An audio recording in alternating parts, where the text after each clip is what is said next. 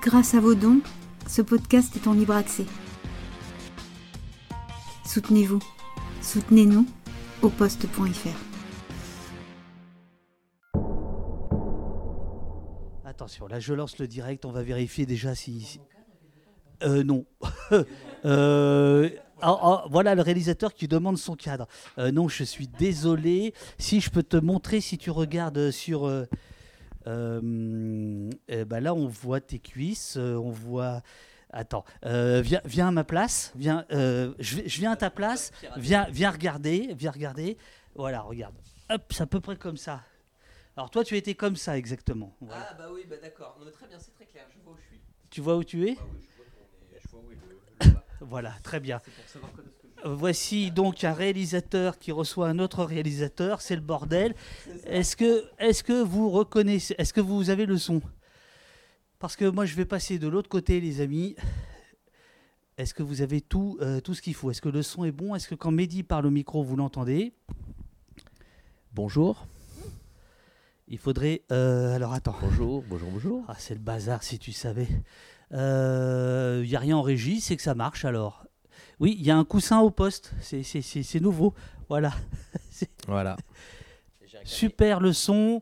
Euh, oui, tout bon, le son, super. Voilà. Alors, merci. merci, merci euh, Mehdi d'être avec nous. On va montrer la bande-annonce dans quelques instants. Mehdi Fikri, c'est bien ça? Tout à fait, c'est ça. Fikri Mehdi.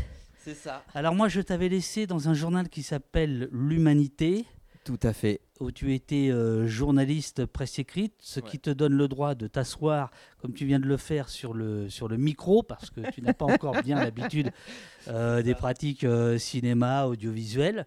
C'est ça. Je, je- je tiens à dire à tous ceux qui nous regardent que c'est le premier invité qui est venu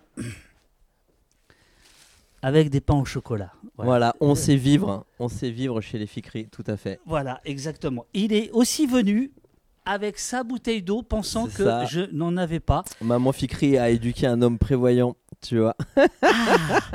Ah ouais, donc c'est vraiment la famille, quoi. Parce que ton film, c'est un film sur la famille. Et là, et là Écoute, tes euh, premières phrases, c'est la famille. Ben voilà, peut-être, tu vois. Peut-être, peut-être. Ben non, mais quand on, a, quand on reçoit une invitation aussi cool, moi je suis très content de te rencontrer, David, sérieusement. Moi, j'ai découvert ton travail sur le bouquin sur le maintien de l'ordre, qui date, qui date, je pense. Euh, Ça- ça va. euh, Ça nous, même moi, ça me rajeunit pas non plus. 2007, ouais, ouais. C'est ça. Et, euh, et voilà, donc du coup, quand on est ravi d'aller quelque part, on ramène des pains au chocolat, mon Dieu. Ah bah c'est... Oui, des pains au chocolat, des chocolats. Ah oui, parce que... Ah là, oui, d'accord. Alors là, il y a le On chocolatine on est, sur power. des, on est sur des auditeurs euh, pointilleux. Alors, je suis désolé, regarde. Ici, j'ai à droite mes questions, à gauche le chat, Ok. que je ne peux pas te montrer. Parce Bien que sûr, je suis un peu loin en plus. J'ai... ok, Pas de problème. Voilà. Tu me le diras, tu me le diras. Euh, et euh, je, je vais te remonter de toute façon les questions, euh, les questions du chat euh, les, plus, euh, les plus pertinentes. Euh, tu es donc à 48 heures de la sortie de, de ton film et il se trouve euh, que euh, on va parler de ton stress et il se trouve que ton stress euh, naturel, enfin je veux dire euh, classique euh, pour un réalisateur premier film, ça sort dans, deux jours, bon tu, balises. Enfin visiblement il paraît qu'il y a des avant-premières qui se passent plutôt pas mal et à ce stress s'ajoute la présence de la commissaire politique Mélanie Simon-Franza. Elle est là. Pour voir comment tu vas te comporter. Parce qu'ici, bon, au poste, c'est l'émission cool, c'est le tour de chauffe. Avant d'aller à France Inter et des trucs comme ça, on, on fait des petits tests ici, on voit si, euh, si- s'il y a des slogans qui marchent bien. C'est ça, c'est ça. On teste les punchlines avec l'aide de, de Mélanie Simon-Franza de la grande distribution que je salue aussi. Merci beaucoup, Mélanie. Elle peut venir quand elle veut. euh, si vous voyez une silhouette passer parce qu'elle a un appel euh, euh, de je ne sais qui du monde du cinéma. Voilà, c'est elle qui organise tous les débats autour du film et les rencontres avec le monde associatif, politique, militant. voilà, elle est la, la porte-parole du film dans ce monde-là et c'est vraiment super. C'est vraiment un truc que je désirais en, en, en- écrivant ce film. Que un moment, enfin, moi j'étais militant politique il y a longtemps, mais quand même, et on disait qu'est-ce que c'est qu'être utile? Tu vois. Et à un moment, je me disais, alors j'ai pas fait ce film uniquement à des fins politiques, très loin de là, mais euh, euh, voilà, s'il peut être utile, et il l'est grâce à Mélanie Sibon-Franza ici présente, et eh ben euh, c'est super, je suis hyper ravi de ça. Voilà. Voilà, les, les, les, les la communauté d'Opost la connaît Mélanie, parce que de temps en temps, elle vient polluer le, chez elle. le chat, voilà. donc voilà, et, et effectivement, c'est une amie, voilà. Euh, que nous recommandons chaudement à l'industrie du cinéma qui a toujours pas compris qu'il fallait faire des débats, qu'il fallait faire des, euh, des projets qui soient plus que des projets toutes simples. La... En fait, c'est par ailleurs, je travaille en série, tu vois, j'ai travaillé sur trois séries diffusées et c'est la puissance de la salle, le bonheur de la salle par rapport à la série. Moi, j'adore bosser en série, tu vois, c'est un autre sport. Mais mais là, ce qu'on découvre avec les avant-premières, rencontrer le public. Euh, vendredi soir, j'étais chez moi à, Saint-Denis. Je suis né, j'ai grandi à Saint-Denis. Maintenant, je vis à Aubert. Euh, et voilà, rencontrer les gens, mais quel, euh, quel, et en débattre après, quel plaisir. On a fait quasiment une heure de débat vendredi soir. Bref, ce truc-là, qui est ce truc spécifique du cinéma, c'est puissant et ça, mériterait d'être développé. Quoi. Bon, le mieux, c'est qu'on démarre par regarder la, bande-annonce. Alors, c'est compliqué parce que euh, donc euh, moi, si tu veux, c'est pas un film à gros budget comme le tien. Euh, je suis tout seul pour réaliser tout ce bazar et il faut que je lance. Voilà, je vais lancer la bande annonce. Je vais me lever deux secondes. Est-ce que tu peux nous, nous, vendre ton film pendant le, temps que j'aille de l'autre côté? Bien sûr, bien sûr, bien sûr. Avant Imagine que tu es sur une chaîne qui te laisse pas le temps de parler, tu as juste un message à passer. D'accord, voilà. Sachant qu'après, tu auras une heure, une heure et demie pour être C'est ça. trituré. Euh, donc, avant que les flammes ne s'éteignent, euh, c'est un film qui raconte euh, le combat d'une femme qui doit choisir entre faire son deuil et mener un combat politique après la mort de son, de son frère entre les mains de la police. Voilà. C'est un film qui raconte l'organisation d'un combat politique au sein d'une famille d'abord, puis dans, dans, un quartier populaire. Voilà. C'est un film, à la fois un film de banlieue, et euh, j'assume complètement euh, mon appartenance à ce genre-là, mais aussi un, film politique, un film directement politique euh, sur la question. Alors, c'était suffisamment synthétique, ah, Monsieur Dufresne ou... je, pense que c'était pas mal. Il faut demander à la commissaire politique. elle dit c'est bon. Elle dit c'est bon. Ah, ah c'est bon, c'est pas.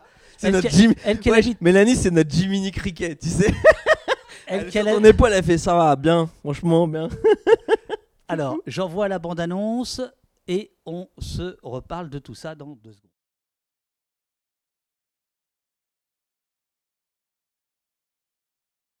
De violentes émeutes la nuit dernière dans la banlieue de Strasbourg après la mort d'un jeune homme.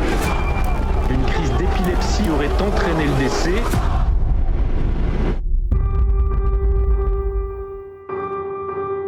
Faut pas enterrer Karim demain.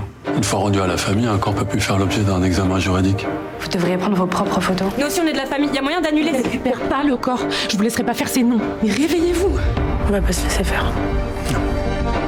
Maître Ah, Madame Aliadari. Vous connaissez mon cas La crise d'épilepsie. Mais c'est pas une crise d'épilepsie. La police est hors de cause. Il faut créer un mouvement. Vous voulez faire de la politique avec la mort de notre frère, quoi.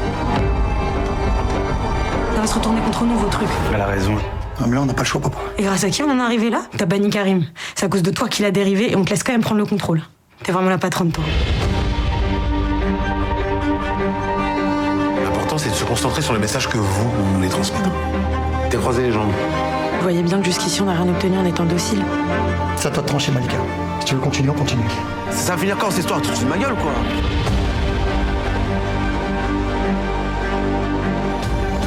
Peux pas me dire que mon frère est mort rien. Au moment où les experts confirment les mensonges du parquet, on ne cédera pas.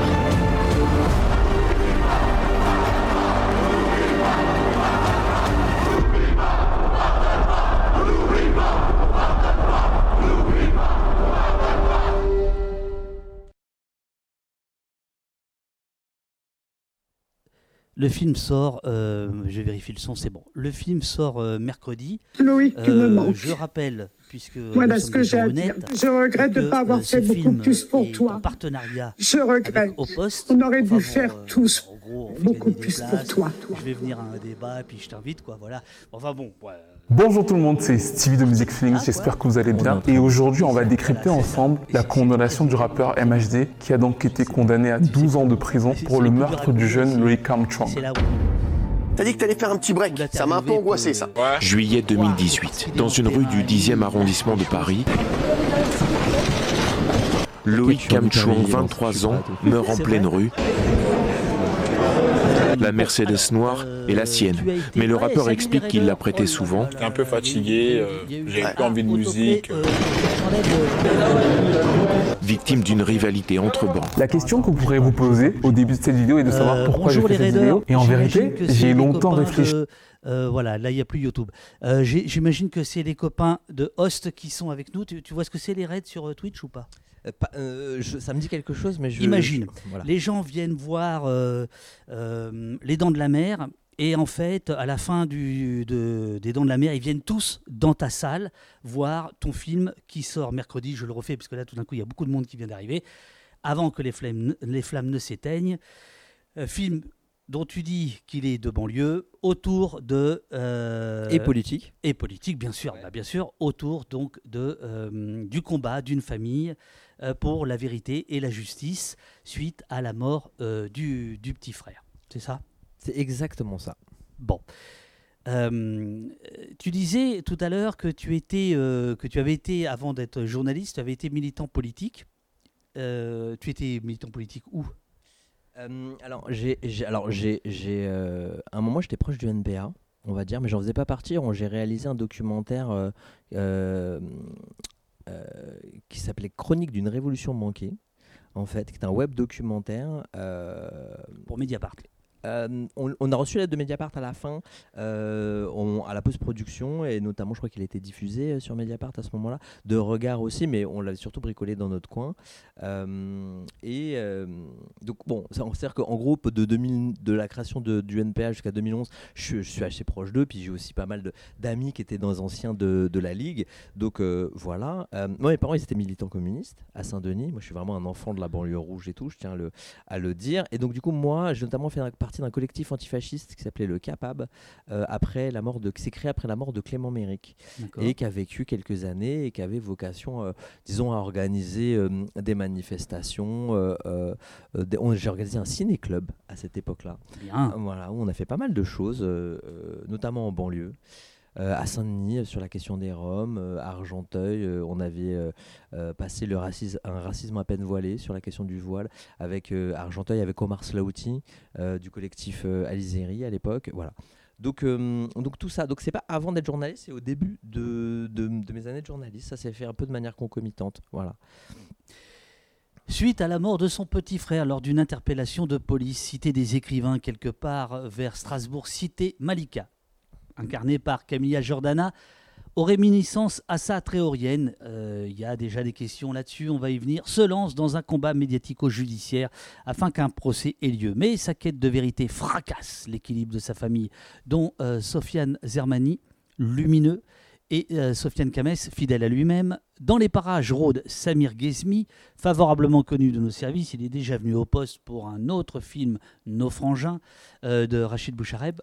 Euh, en vieux sage revenu de tout, Samir Ghezmi, euh, et des luttes des quartiers. C'est là où on voit qu'il y a effectivement une, une, expérience politique chez toi, parce que le rôle de Samir euh, va, on, va, on va passer du temps dessus. Et euh, Avec voilà. plaisir. Et euh, qu'est-ce que j'avais aimé? Oui, dix ans durant, le réalisateur Mehdi Fikri écrivait pour l'humanité. Depuis, Fikri a fait le grand saut à l'assaut du grand écran. En quoi la fiction est, est, plus pertinente que la réalité? Pour raconter la réalité Vous avez euh, cinq minutes. En quoi la fiction est plus percutante pour raconter la réalité que le documentaire ou que, la, ou que le journalisme? Et, mais c'est super de commencer par ça. Et comme tu me disais qu'il y avait déjà des questions là-dessus, c'est souvent tous les débats on commence par quels sont les éléments de réalité euh, euh, de, euh, dans, le, dans le film, tu vois. Et notamment, il y a des figures très connues, comme celle d'Assa Traoré, évidemment. Donc, quel est notre lien à cela Moi, il m'a semblé absolument nécessaire de faire une famille fictionnelle pour pouvoir aller au fond des choses et pour pouvoir raconter l'intimité de cette famille. c'est à la fois un film politique, évidemment, je pense que la, la bande-annonce le raconte clairement. C'est aussi vraiment un drame familial, quoi. Et ça raconte. Pour moi, c'est un film sur la sortie du mensonge, c'est-à-dire la sortie du mensonge face aux institutions qui mentent et qui dissimule les raisons de la mort du, jeune, mais aussi à l'intérieur de la famille, c'est-à-dire qu'il il y a un déni, il y a un choc dans ces familles-là qui, sont, qui vivent ça, évidemment. Et, voilà, j'ai vraiment voulu mettre le film dans ce moment où il y a les voitures qui brûlent. Et donc, du coup, les journalistes sont là, leur micro tendu vers les familles, mais la famille n'est pas encore en ordre de bataille, en fait, dans le film. Et du coup, tout ça pour raconter ça, même raconter, y compris les histoires affectives, les déchirements du couple de mon héroïne, je pouvais pas, enfin en tout cas je ne me sentais pas de, de, de, de, faire un biopic comme on dit sur une personne connue, donc ce n'est pas un biopic, et il y a des éléments issus de très très très nombreuses euh, euh, euh, familles, voilà, il y a plein de choses, je le redis mais je le redis ici parce que c'est intéressant, à un moment dans le film, sans spoiler du coup, la famille prend des photos du corps à l'hôpital en fait, avec sous le conseil de quelqu'un du personnel médical, c'est quelque chose que j'avais observé dans l'affaire El Yamni, euh, euh, Wissam El Yamni qui est mort à Clermont-Ferrand. Euh, un des trucs de la famille, c'est que le, procureur bloque l'enquête au stade de l'enquête préliminaire, c'est-à-dire où il y a le secret de l'enquête et tout. une des batailles de la famille, c'est d'obtenir un juge d'instruction. Ça, c'était le cas chez Aliziri. donc, il y, a plein de choses, mais il n'y a rien qui est spécifique à une famille en fait. Il n'y a, rien qui est a, rien qui est spécifique à un combat. Hélas, comme on le sait, c'est systémique, ça se répète. Et euh, euh, euh, du coup, voilà, il y, a des morceaux comme ça issus de, la réalité. Voilà.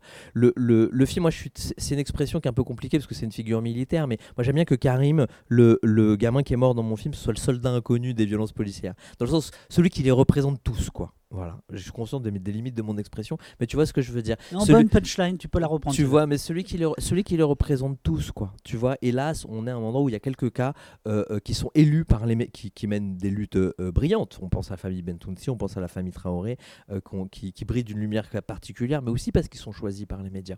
Aussi, et du coup, derrière, il y a des tonnes de familles qui sont complètement invisibilisées. Les chiffres, il n'y a pas de chiffres officiels, mais on en parlait avec Mélanie encore une fois et la semaine dernière. Voilà, c'est c'est énormément de familles qui sont derrière et qui sont, qui sont victimes exactement de ça, qui mènent des combats aussi en région euh, euh, euh, et, qui sont invisibilisés. Donc vouloir faire une famille fictionnelle, c'est une manière pour nous de vouloir leur rendre hommage à toutes.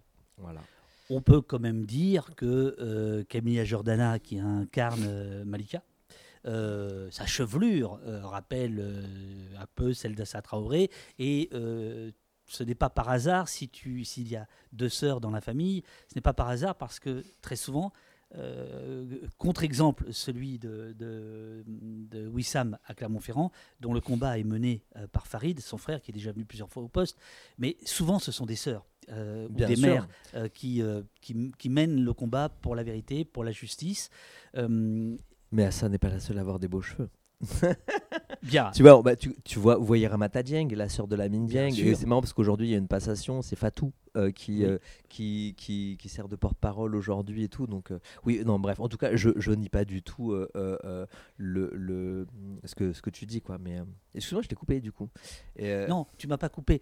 tu n'as pas répondu à ma question. Oh, alors voilà. La question, c'était. C'est ça, les interviews entre amis, on peut pas En quoi, en quoi, et eh ouais, en quoi la, en quoi la fiction euh, est plus euh, percutante que le, pour raconter la réalité. Que le documentaire, par exemple. Que le documentaire, ou le travail journalistique, ou le travail euh, Bien sûr. des sociologues. Bien sûr. Les, les, à mon sens, la fiction, elle permet de ramener de, de l'humanité, de l'affect, du sensible, quelque chose qui n'est pas du, du, pur intellectuel, tu vois. de l'émotion, en fait. Et vraiment une émotion singulière qui naît à travers les parcours de personnages Et par exemple, sur la question de l'apprentissage politique, qui est même quelque chose de très intellectuel, que on est, enfin voilà, et je pense que c'est sûrement le cas d'un grand nombre de tes auditeurs, s'ils sont là aussi, de ce plaisir qu'on a à, se doter d'un savoir, euh, euh, euh, et ensuite à pouvoir le mettre en pratique pour analyser le monde qu'on a autour de nous.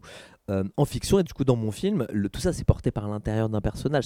C'est quelqu'un qui est démuni au début et qui apprend à nommer les choses, à lire le monde et qui passe comme ça du savoir à la pratique, de la parole à l'action. Et ça, ça génère un, kiff de cinéma particulier, tu vois. Les... Et on peut même prendre ta question dans l'autre sens, c'est-à-dire que moi j'ai décidé de faire un film là-dessus euh, pas par rajouter quelque chose à ce sujet-là, mais parce que j'étais sûr que dans ce sujet-là, il y avait des plans de cinéma à faire.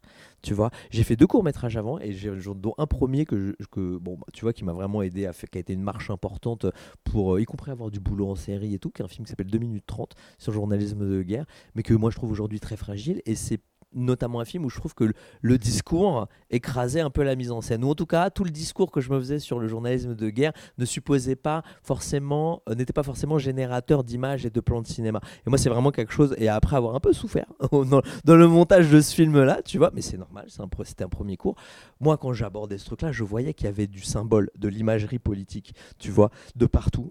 par exemple, quand on décide de, de filmer dans le Grand Est euh, et que du coup on décide de filmer en hiver, tu vois. Il y a souvent une image très estivale dans les, dans les films de banlieue, tu vois. Moi je dis en rigolant et en prenant un truc un peu américain, je dis c'est souvent des films West Coast, tu vois, des films de Los Angeles et moi je voulais faire un film East Coast, tu vois, de, de New York, tu vois, un film du Wu-Tang avec les... Parce qu'aussi on a fait énormément de, de manifs, les gilets jaunes, tu te rappelles, je en tout cas moi les, les, les, premiers actes, deuxième acte où je défilais aussi, tu vois, c'était des...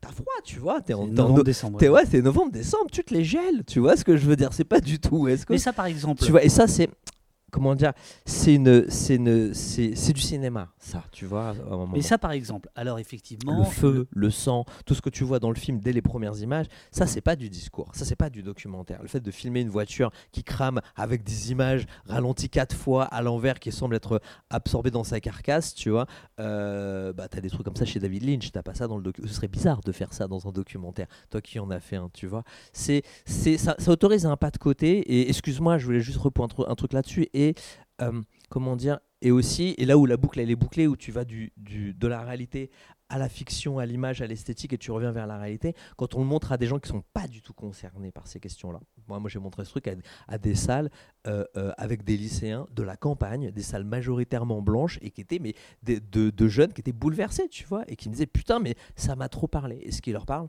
c'est la question aussi de la famille, tu vois, la question de la loyauté familiale, tu vois, donc tout, et de qu'est-ce que tu fais pour être loyal avec les tiens? Est-ce qu'il ne faut pas être déloyal avec le désir de ton père pour être fidèle à ses souffrances tu vois? Tout ça, c'est le cinéma qui nous permet de le raconter, vraiment. Ça, ça se passe à quel moment? À l'écriture? Au tournage? Au montage? À quel moment tu, te, tu, tu, tu mets le curseur entre euh, le cinéma et malgré tout le message ou le discours que tu as envie de passer? Le, Complètement, dès l'écriture dès l'écriture, tu vois. Et par exemple, donc du coup, on a une famille qui est fictionnelle. Il y a, il y a donc il, y en a un qui est mort et qui meurt au début, juste avant le début du film. Et il y en a trois. Il y a le grand frère qui est joué par euh, Sofiane Zermani, le rappeur. Il y a dans l'ordre l'aîné. Il y a, il y a Malika. extraordinaire. Hein. Ah, on l'adore. vraiment. Ah il, a fait un, le, le euh, Sofiane, je le répète en longueur d'interview, mais voilà, c'est une image qui m'avait marqué. Il y a des photos de ça sur internet. Il était euh, devant le tribunal en février 2017 au moment de l'affaire Théo, euh, où on était 2000 à se les geler. Et euh, So, il était là avec sa doudoune, tu vois, en train de discuter avec les flics d'un côté, avec les jeunes de l'autre et tout. Il était là à un moment où c'était avant George Floyd. C'était avant que ça devienne, euh, pardon du terme, mais un peu à la mode, ces trucs-là, hein, tu vois. Le mec était tout seul au milieu de 2000 jeunes qui le harcelaient, en train de faire des selfies et tout. Moi, je m'en suis rappelé, quoi. Et derrière, je, peu de temps après, je l'ai vu dans euh, Frères Ennemis, puis dans la série Les Sauvages et tout. Il est, il est, il est incroyable, Sofiane. Bref, Alors lui, c'est le grand la frère. caméra. Donc lui, excuse-moi, lui c'est le grand frère. C'est le grand frère. Il y a Malika qui est jouée par euh, Camilla Jordana et il y a une petite sœur qui est une transfuge de classe qui est jouée par Nour. Cette fratrie, quand moi je l'écris, un des axes pour moi pour l'écrire, c'est la manière dont eux ils vont se positionner par rapport à cette mort tu vois. C'est ça, du coup, ça se construit en amont, tu vois. C'est ça se fabrique en amont, c'est de me dire, voilà, moi, j'ai besoin de voir comment cette fratrie, elle va être déchirée de l'intérieur. Euh, euh, y compris avec le père aussi, la figure du père, elle va être déchirée de l'intérieur euh, par, par la mort du jeune. Et on, on parlait de, de, Fianso, de Sofiane, et Sofiane disait, bon alors, c'est le moment où le personnage y comprend, un acteur veut toujours jouer, tu vois. Et, et je disais, mais non, en fait, Driss, il ne bouge pas pendant tout le film parce que c'est un garçon.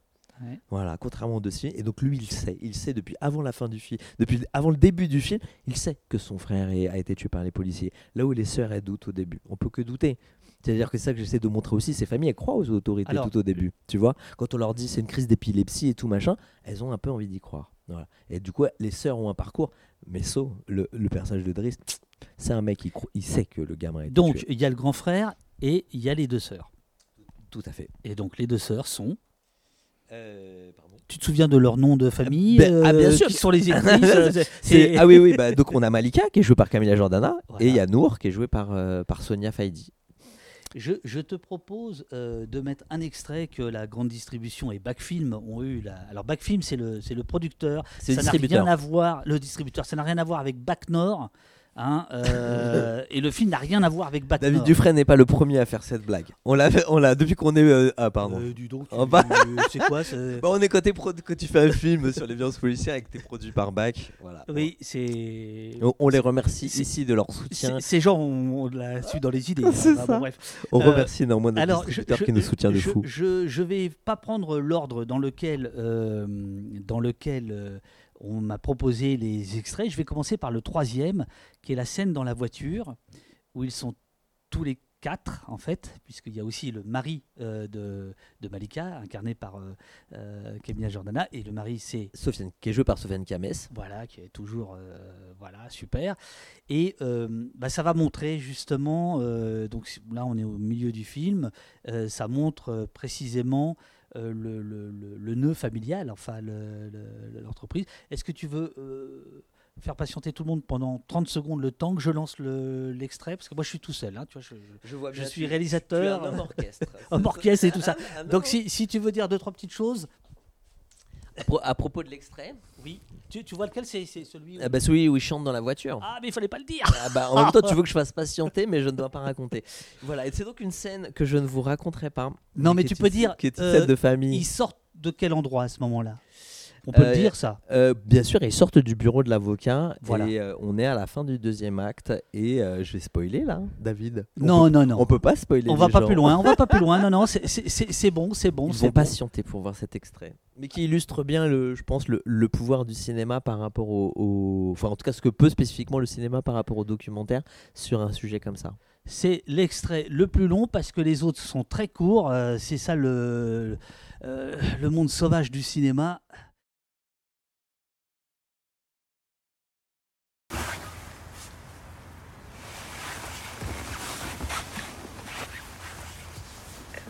On on va vraiment l'intérêt quand même.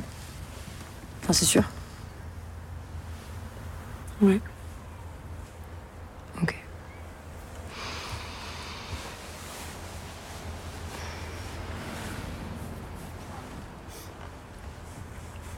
فرصايتي يحزنني فسانك من الساعة بذنا ولما لازت وسان الحيف يزوزني تتشنا نزد غروم أنا صندوق فرصايتي وتعالى النوها يغي عندي دو يفرو عادي ندو يفرو. صرف ضلي كذا بينو آه صرف ضلي كذا بينو آه الصندوق الصندوق أتفكر دودي دام الليل. الصندوق الصندوق. أكلنا نشرب وقال أكلنا نشرب وقال أندو أندو عيغي كنت هوارش تبودي كنت نتمني أندو أندو عيغي كنت هوارش تبودي كنت نتمني آه.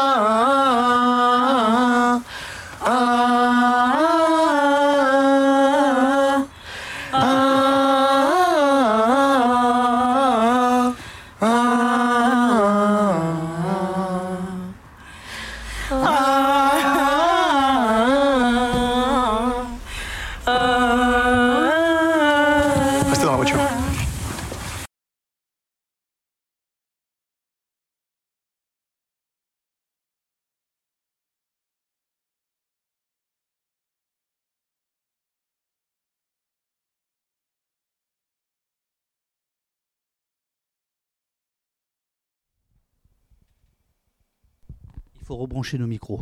Il faut. Voilà. Euh, Je suis rallumé.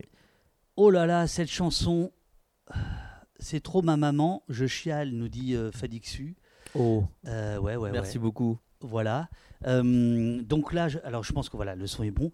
Euh, on, on- on comprend, je pense que ça illustre parfaitement euh, ton, ton point de vue, de dire que par l'intime, en fait, on peut, euh, on peut aller dans la fiction. Et raconter les choses. Alors, par ailleurs, la commissaire politique euh, euh, a profité euh, de l'extrait pour te dire qu'il ne faut pas dire cinéma et documentaire. je le regrette. Elle t'a rappelé que le documentaire était du cinéma, ce à quoi je te rajoute que dans la première décennie du cinéma, 90% des films étaient des films documentaires. Les Frères Lumière, ça n'est que des documentaires. La sortie des usines, c'est du documentaire. L'entrée en gare de la Ciotat, c'est du documentaire. Donc, monsieur, la commissaire politique a raison le documentaire, c'est du cinéma, il faut distinguer documentaire et fiction. Je regrette amèrement, je suis désolé, je, suis prêt à faire mon autocritique. Euh, et, à dénoncer chaque once de bourgeoisie qui est à l'intérieur de moi. Quelle est, quelle est cette chanson? Parce que moi, je la connais pas. C'est Sendou de Lidier. Et, euh, et, c'est, euh, et du coup, merci beaucoup euh, à l'auditrice, à la spectatrice qui, qui, qui, a, qui, a, pointé l'émotion de cette chanson. L'histoire, donc c'est Sendou d'Idir qui est une chanson donc, de Idir, qui est chanteur kabyle. donc du coup, c'est pas de l'arabe en fait, du coup.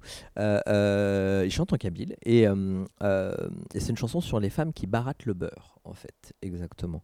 et c'est intéressant parce que, et ça raconte du coup un truc sur le processus de fabrication, c'est que moi, au moment où j'écris, je mets une chanson d'arabe classique. mon épouse s'y connaît beaucoup en musique arabe classique, elle est tunisienne, s'y connaît très bien. Du coup, bref, je remets dedans un morceau de Férouz. Et au moment où, donc le casting se fait, il s'avère que ce sont quand même pas mal de chanteurs, trois, Camélia, Jordana, euh, euh, euh, Sofiane Zermani et aussi Larry, qui est un rappeur strasbourgeois, qui joue le jeune garçon qui s'est fait tuer et qu'on voit à certains moments quand même dans des flashbacks qui répondent présent. Et donc, du coup, à un moment, quand il s'agit de, de savoir qu'est-ce qu'ils vont chanter, moi, je leur pose la question en lecture. Je dis, bon, alors, qu'est-ce que vous voulez chanter? Et, et, et, comment est-ce que ça se passe? Et Sofiane pose immédiatement sur la table en disant, euh, ça va être Sendou de Idir. Et du coup, moi, d'ailleurs, à l'écriture, il y avait certains blancs que je n'avais pas, certains angles morts que je n'avais pas comblés, notamment la nationalité de cette famille. Je l'avais pas déterminé en me disant on verra, tu vois. moi, mon père, il est marocain, ma mère, elle est française. Euh, les trois, tous les acteurs principaux tous, de la fratrie, ils sont tous kabyles. Tu vois Donc la famille est très naturellement devenue kabyle. J'allais pas faire le forceur à leur dire non, vous êtes marocain et tout. J'ai surfé cette vague-là et donc du coup c'est devenu Sendou Didir. Et c'est hyper intéressant parce que comment dire, euh, Idir, c'est. L'Algérie étant un pays jeune, euh, euh, c'est plus qu'un chanteur il représente plus que lui-même. C'est aussi une icône, c'est un drapeau, quoi, dire. C'est, vraiment euh, euh, l'icône d'une histoire à construire, d'un, territoire jeune, en fait. Et, pour moi, il y a une, résonance très forte avec la question des luttes, euh, avec les icônes des, luttes contre les violences policières, en fait. et que du coup, moi, c'est un truc que je trouve hyper beau. C'est le fait de dire que, comment dire, dans le cinéma, en fait, très souvent, la politique, elle est montrée sous, euh, dans le cinéma, dans la fiction. Je, me corrige, commissaire politique Franza, tu vois, dans la fiction, la politique est très souvent montrée sous l'angle de la trahison tu vois, de la trahison des pauvres et tout. Et, euh, euh, euh, et moi, il me semble, c'est ma subjectivité qui parle ici, que dans les, les, les luttes politiques en banlieue, où finalement, bon, les gens, il n'y a même pas eu de trahison, parce que les gens, on leur a jamais rien donné, tu vois. Il n'y a pas eu de compromis historique comme avec la classe ouvrière blanche, en fait, qui à un moment leur a donné quelque chose qui leur a été retiré. Le, peuple, les gens issus des colonies, on nous a rien donné. Et eh ben, les figures qui en, qui en émergent, qui émergent de ces territoires-là, sont plus qu'elles-mêmes et c'est ça que je crois. Elles sont investies de plus qu'elles-mêmes. Elles représentent aussi un territoire, elles représentent aussi un futur à conquérir. Et en cela, elles sont euh, lumineuses. Malgré toute la tristesse, malgré toute la dureté, il y a aussi quelque chose de très beau, de très lumineux, de très euh, euh, flamboyant. Quoi. Voilà. Et, je pense que Idir, c'est ce truc-là aussi, voilà, dans ma tête en tout cas. Où est-ce que tu as appris le scénario, l'écriture scénario? Où est-ce que tu as appris la réalisation à la fois la mise en scène et puis le jeu des acteurs? T'as euh, suivi des cours ou c'est euh, Pas du tout. Pas du tout, du tout, du tout. Euh, il, y a une, auteure de fantasy que j'adore qui s'appelle Robin Hobb. J'aime beaucoup la littérature de genre. Et qui, on lui dit Comment t'as fait pour écrire un bon livre? Elle dit J'en ai écrit beaucoup des mauvais avant. voilà. Et moi, j'ai écrit un certain nombre de scénarios de court-métrage euh, nuls, tu vois. J'ai bricolé dans mon coin. Et euh, jusqu'à réaliser mon premier cours et jusqu'à lancer ensuite l'écriture de ce long-là. Et il y a deux trucs en fait, c'est d'une part le fait de travailler en série dans des, euh, dans des en série télévisée, notamment. Donc moi, mon, premier truc, c'est la série Hippocrate, en fait, première série diffusée sur laquelle je travaille, la saison 2. Et en fait, en tant que réalisateur. Ah non, non, non, en tant que Euh, scénariste. pardon, scénariste, je en tant que oui, scénariste, oh, on était une room de scénaristes. Moi, j'ai juste coécrit un. J'étais un, un, réalisa- un- pardon, un scénariste mineur à ce moment-là, tu vois. Sur, je veux dire, dans la room, tu vois. Je, je- moi, j'ai coécrit un des épisodes, quoi, si tu veux, avec une excellente euh, scénariste qui s'appelle Claude Lepape et que je salis ici. Euh, et du coup, en fait, on a commencé à travailler en septembre 2018. Et moi, c'est le moment où j'ai commencé à écrire le long métrage. Et, on a, et, le temps que les gens lisent, tu vois, euh, tu as des, trous, en fait. Et moi, à chaque étape, je faisais un synopsis d'Hippo, un synopsis de mon long, un séquencier euh, d'Hippocrate, un séquencier de mon long, tu vois. Je, à chaque fois, je pompais les techniques comme ça. Puis euh, ensuite, derrière, il y a enfin toute une. Et ça arrivait dans un deuxième temps, parce que c'est des livres qui sont chiants à lire quand tu quand pas de raison de les lire. J'ai quand même absorbé toute une littérature du scénario. Je recommande notamment la dramaturgie de Yves Lavandier. Puis tous les trucs un peu connus, genre Truby, euh, Anatomie du scénario, tout ça. Ouais. Euh, vous tapez le livre sur le scénario, c'est les, les deux, trois. Donc c'est plutôt l'école américaine avec les 12 points. euh, Bah, non, le- par exemple, moi vraiment le premier, c'est la dramaturgie d'Yves Lavandier, qui est un truc français. Le Oui. meilleur, tout en haut de la liste. C'est pas un truc de cocorico.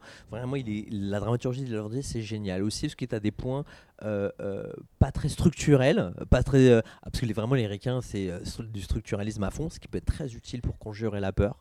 En vrai, de se lancer, c'est très très utile. La structure en acte, c'est super. Mais euh, non, la dramaturgie d'Yves Lavandier, c'est un sacré truc. Donc voilà. les- et du coup, au moment où j'étais dans l'écriture, la deuxième année d'écriture de ce long-là, je- je- j'ai beaucoup lu et, euh, et après ça s'est fait tout seul. Le, le, tu as l'œil sur, euh, sur Sur le chat, non, mais parce qu'il y a Florent Calvez, euh, que je salue, qui est le, bah, lui le dessinateur de cette bande dessinée Bonjour, Global, Florent. Global Police, qui nous dit les 22 étapes pour Truby. Tout à Euh, fait. Voilà. Euh, et euh, il y a Citadelle, je te construirai, dont il faudrait mettre la, la question, ma chère Pauline, si tu peux, dans un thème genre banlieue, par exemple. Est-ce qu'elle rebondit sur quelque chose que tu as dit? Mais là, on va rester sur le métier de, de, de- de cinéaste. Donc, le, pour, le, pour, le, pour, le, pour le scénario, tu as, expliqué. Ouais. Mais. Et pour la réalisation? Comment on ose dire, bah ouais, moi je vais. euh, je, vais m'occuper des acteurs, des actrices, je vais leur dire tu fais ci, tu fais ça. euh. le chef-op, tu me fais cette, cette, euh, cette image-là. C'est marrant, c'est hyper intéressant, tu es passé de comment on apprend de la technique à comment on ose. C'est génial ta question. Il y a deux questions dans les- c'est- et je trouve ça magnifique. Je, vais- je, je vais répondre aux, aux deux, mais on Bah, c'est le côté par- punk, tu sais, Mais t'as on bien monte raison. sur scène. Mais oui, on tout. Mais non, mais c'est marrant. Mais en fait, euh, et je sais plus qui c'est qui le dit. Attention, référence pédante en approche. Je, je pense que c'est Tarkovsky qui fait quand même le lien avec la question de la foi. Je pense qu'il y a beaucoup de foi en fait. Pour porter un, c'est démesuré en fait de porter. Je sais pas combien de temps on met pour écrire un livre. Des fois, ça peut être très long, je pense. Mais quand tu, moi, je commence à écrire à l'été 2018. Tu vois, il y a une affaire de foi. Tu vois, je suis désolé de le dire. Je veux choquer personne, mais c'est quand même un peu spirituel de se dire, surtout quand on est quelqu'un qui ne bénéficie pas de privilèges de classe d'aucune sorte. euh, euh, moi, mes parents n'étaient pas du tout cinéphiles, ni rien du tout. De se dire, comme tu dis, oui, je vais oser aller voir des acteurs et leur dire, on va faire ça, on va faire ça, on va faire ça. Ouais, il y a un drive intérieur euh, qui est plus existentiel qu'autre chose. Et, euh, et voilà, donc du coup, je te laisse imaginer l'émotion d'être à deux jours de la sortie du film. Bien sûr. Et quant à la technique, alors ça, c'est un point intéressant. euh, faut tout voler aux autres cinéastes. Voilà, c'est le conseil que je peux donner. Et je crois que Coppola le dit. Il faut pas hésiter. Il faut tout voler. Moi, au moment où je, prépare le film, je vois quelque chose. Très honnêtement, hein, je mens pas comme 200 films. J'ai des captures d'écran plein les notes de mon iPhone. Tu vois, de dingue. Et pendant le tournage, la veille au soir, régulièrement, je faisais des mails au premier assistant et au chef op avec des captures d'écran, des photogrammes en disant je veux ça, je veux ça, je veux ça, je veux ça. Il y a quand même plein d'idées de mise en scène qui, euh, qui, qui sont issues de, de, films que j'ai vus et qui ensuite, et là où il faut pas avoir peur de, de, voler, c'est que quand on tourne dans un petit budget comme le mien, la réalité du décor et des lieux fait que de toute façon, ton idée et ton rêve de maîtrise va être twisté, que tu es obligé de transformer ça en système D, quoi qu'il arrive, et de t'adapter et d'en faire complètement autre chose. Tu surfes la vague, tu te prépares un bloc et tu surfes la vague. Et après, vraiment, pour être plus concret et direct, les courts-métrages, c'est très important. Moi, mon, le- mon premier cours m'a montré un certain nombre d'erreurs à ne pas faire.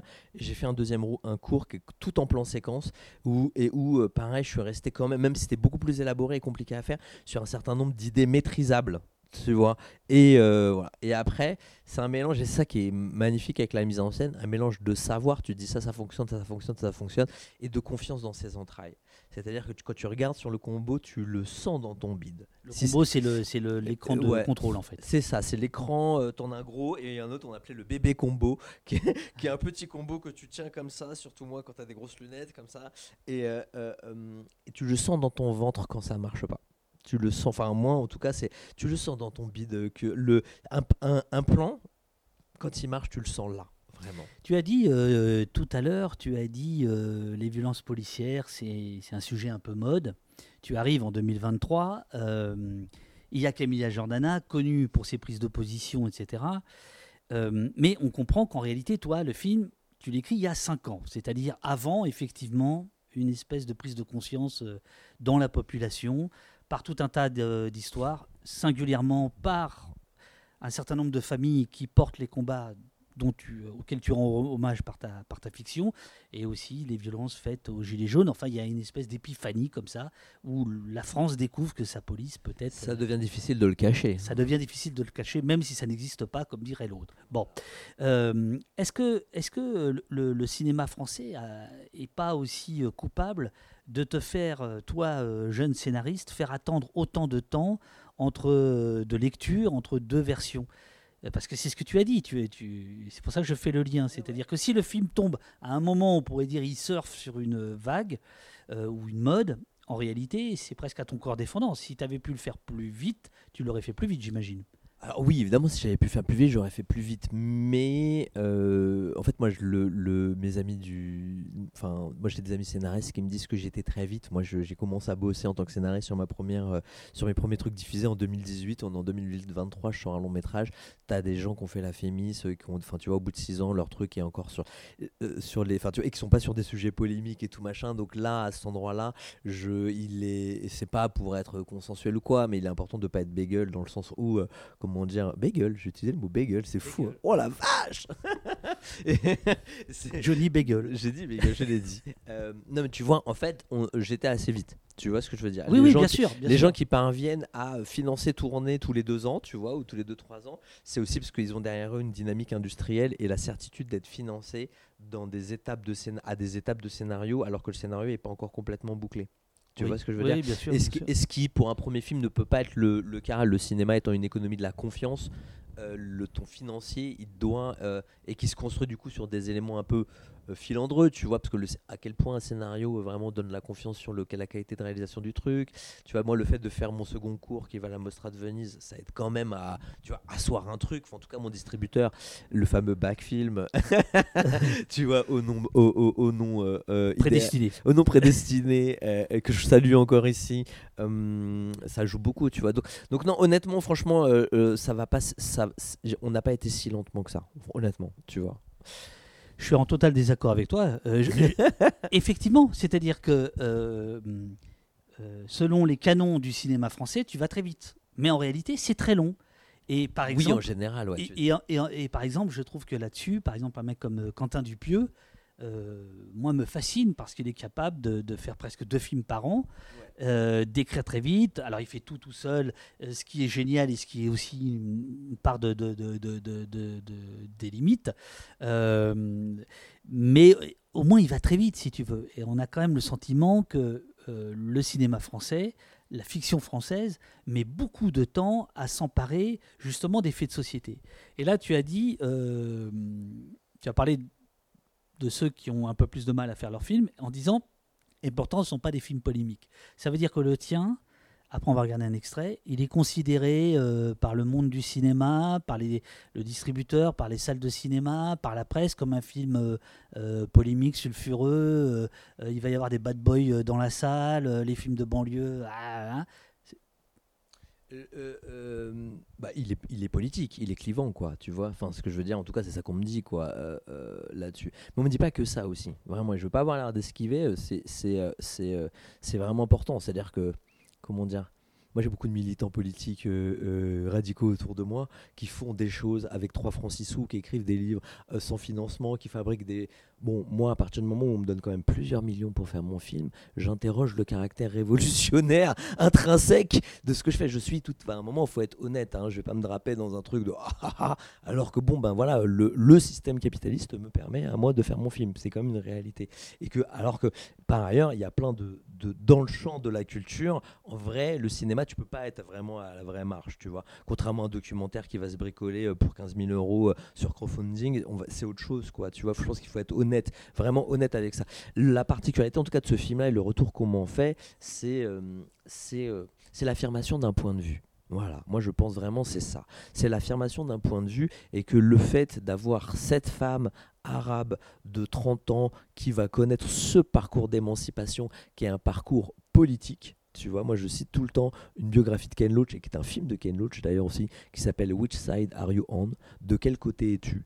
Et qui est à la fois un truc, bah, évidemment politique, de quel côté es-tu, mais aussi, euh, pardon, et, aussi, euh, comment dire, narratif. Tu, as, de, tu as de l'eau avec un. Euh, j'ai versé dans un mug au poste. merci, merci mon cher David, je, je m'en saisis de ce pas. Voilà.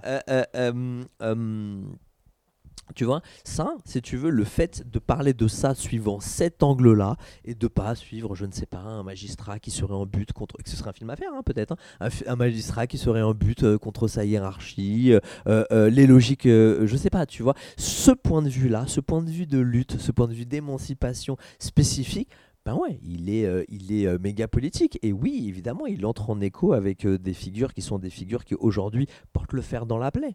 Donc, ça, on l'assume complètement, tu vois. Et là où, encore une fois, la boucle, elle est bouclée sur cet outil de la fiction, c'est que moi, mon désir, là, il est aussi de faire, en faisant un film là-dessus, c'est de faire une place dans le, dans le roman national à ces, à ces familles-là, tu vois.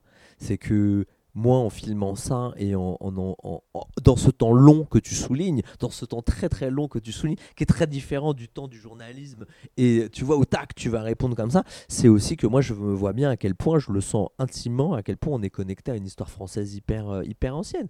Au lieu de, tu vois, aux mineurs qui, qui, se battaient contre la police à fourmis, aux sidérurgistes, tu vois, le Big Up Luma, tu vois, aux sidérurgistes dans les années 80 qui se maillochaient avec les flics dans les rues de Paris, euh, euh, après les grands plans Mitterrand, après 83 et tout, tu vois. Aujourd'hui, on fait mine de découvrir ça parce que c'est des Noirs et des Arabes, tu vois. Mais non, moi, on m'a montré, moi, j'étais, tu vois, euh, euh, aussi éduqué par des profs euh, coco de Saint-Denis. on m'a montré la Marseillaise de Renoir où ça discute politique, blablabla, bla, bla, bla, qu'est-ce qu'il faut faire, c'était fou, la Marseillaise de Renoir. Bon, bah, moi, j'ai l'impression d'être là, tu vois. Aussi de me raccorder à, cette histoire qui est une histoire du cinéma, tu vois. J'ai ouï dire, puisque tu parlais de millions, j'ai ouï dire que le CNC. Des millions que, le, que le CNC, euh, Centre national de la cinématographie, euh, n'a pas aidé le film, c'est exact? Ouais, mais comme il aime, comme il aide pas aussi de très nombreux films, tu vois. J'ai bien aimé le lapsus, euh, comme il n'aime pas. Hein, comme, il n'aide hein. comme il n'aide pas de très nombreux films, ouais. Oui, mais quand ils sont politiques, c'est très très souvent qu'ils ne les aident pas. On est d'accord avec ça ou pas? Écoute, je, je, je, suis pas assez dans. Alors, j'attends que ce film fasse un carton. Puis, ensuite, je serai peut-être invité à siéger euh, moi-même au CNC. Je serai à l'intérieur et je saurai les choses et je pourrai en parler de manière avisée. Je, je honnêtement, là, sur un premier film et tout, et sur, alors un, moi, je vais prendre des sur un, sur un euh, ressenti extérieur. Non, mais tu vois, ce, serait un peu malhonnête parce que je sais pas euh, comment dire. moi, je sais pas comment, ce qui se raconte en commission. Les trucs, ils sont quand même secrets, tu vois. Et par ailleurs, quand tu as 200 films qui se pointent à chaque commission et qui doivent en aider 4, c'est un peu il y a un endroit à cet endroit où je peux pas dire effectivement un on n'a pas aidé on n'a pas été aidé mais là encore comment dire moi je fais le film avec plus d'argent que un certain nombre de premiers films. non mais David faut le dire. Tu vois ce que je veux dire? je veux pas faire le, le, je ferai mon autocritique après grâce au, au colonel Franza tu vois?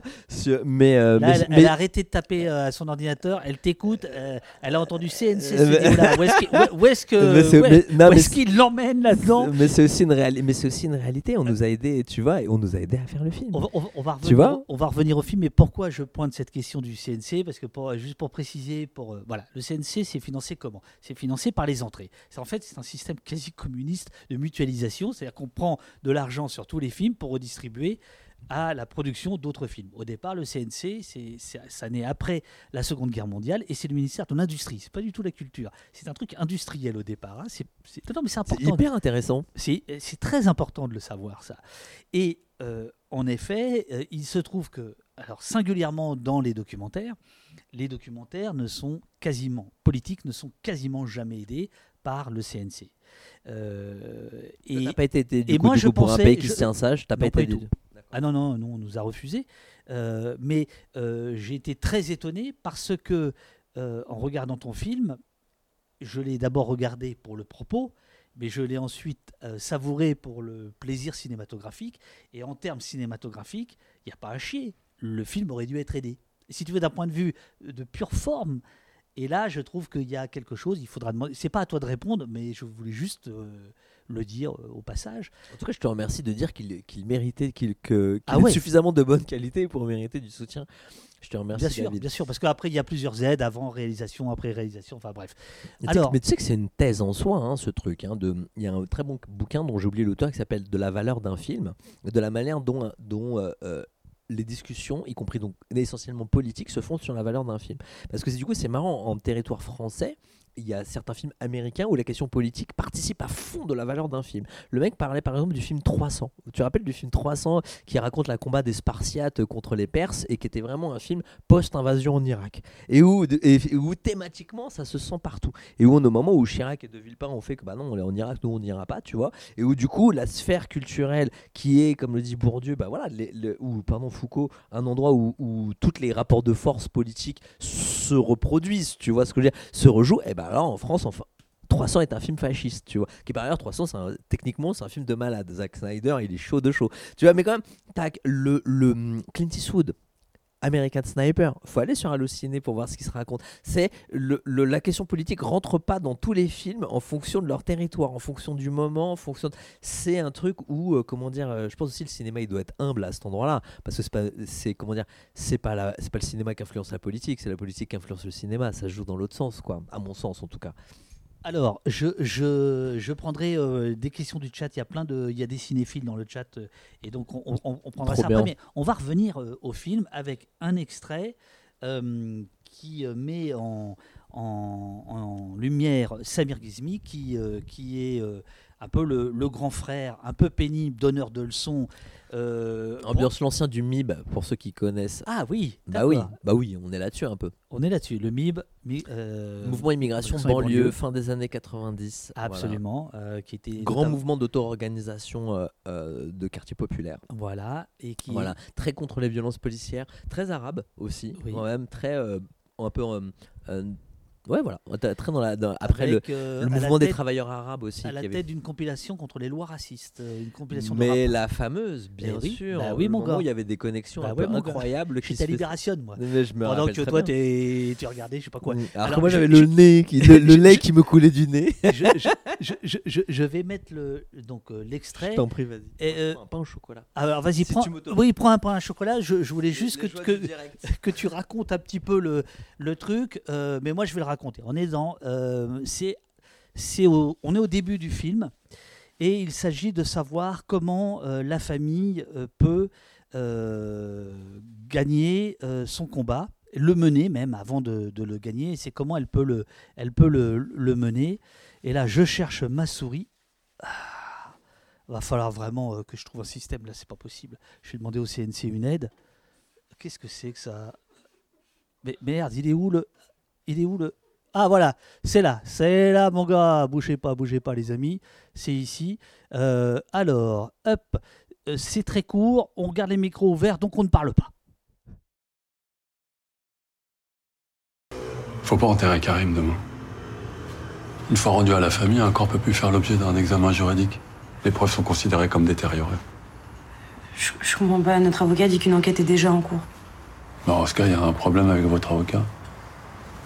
Si vous récupérez le corps de moi, il n'y aura rien, point. Seulement une enquête de flagrance et de mascarade.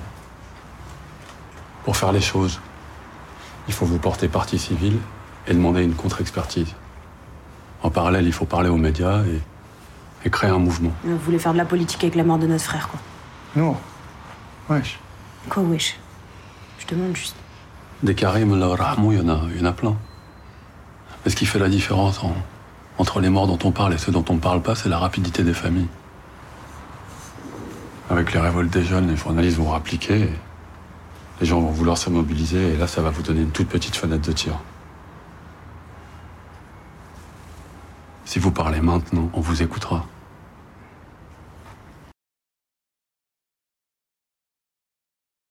Donc là, on voit, alors, alors que euh, Mehdi est en train de regarder ce que le producteur lui envoie par SMS, euh, tu, tu, tu, ça va ou pas?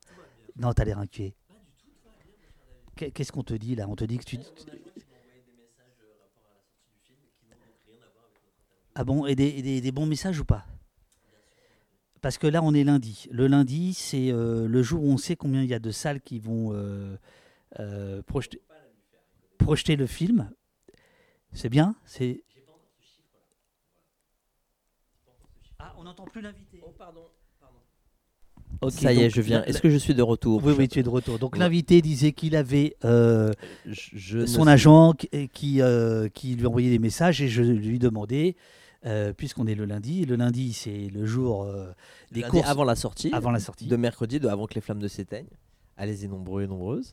Euh, oui, non, non, on n'a pas encore les, retours euh, de tous les exploitants. Voilà, donc le chiffre n'est pas encore consolidé. Voilà. Je crois d'ailleurs que c'est une des raisons pour lesquelles il n'est pas encore annoncé sur Allociné, le nombre de salles euh, dans Paris. Voilà. Mais on a déjà beaucoup de salles. Ouais.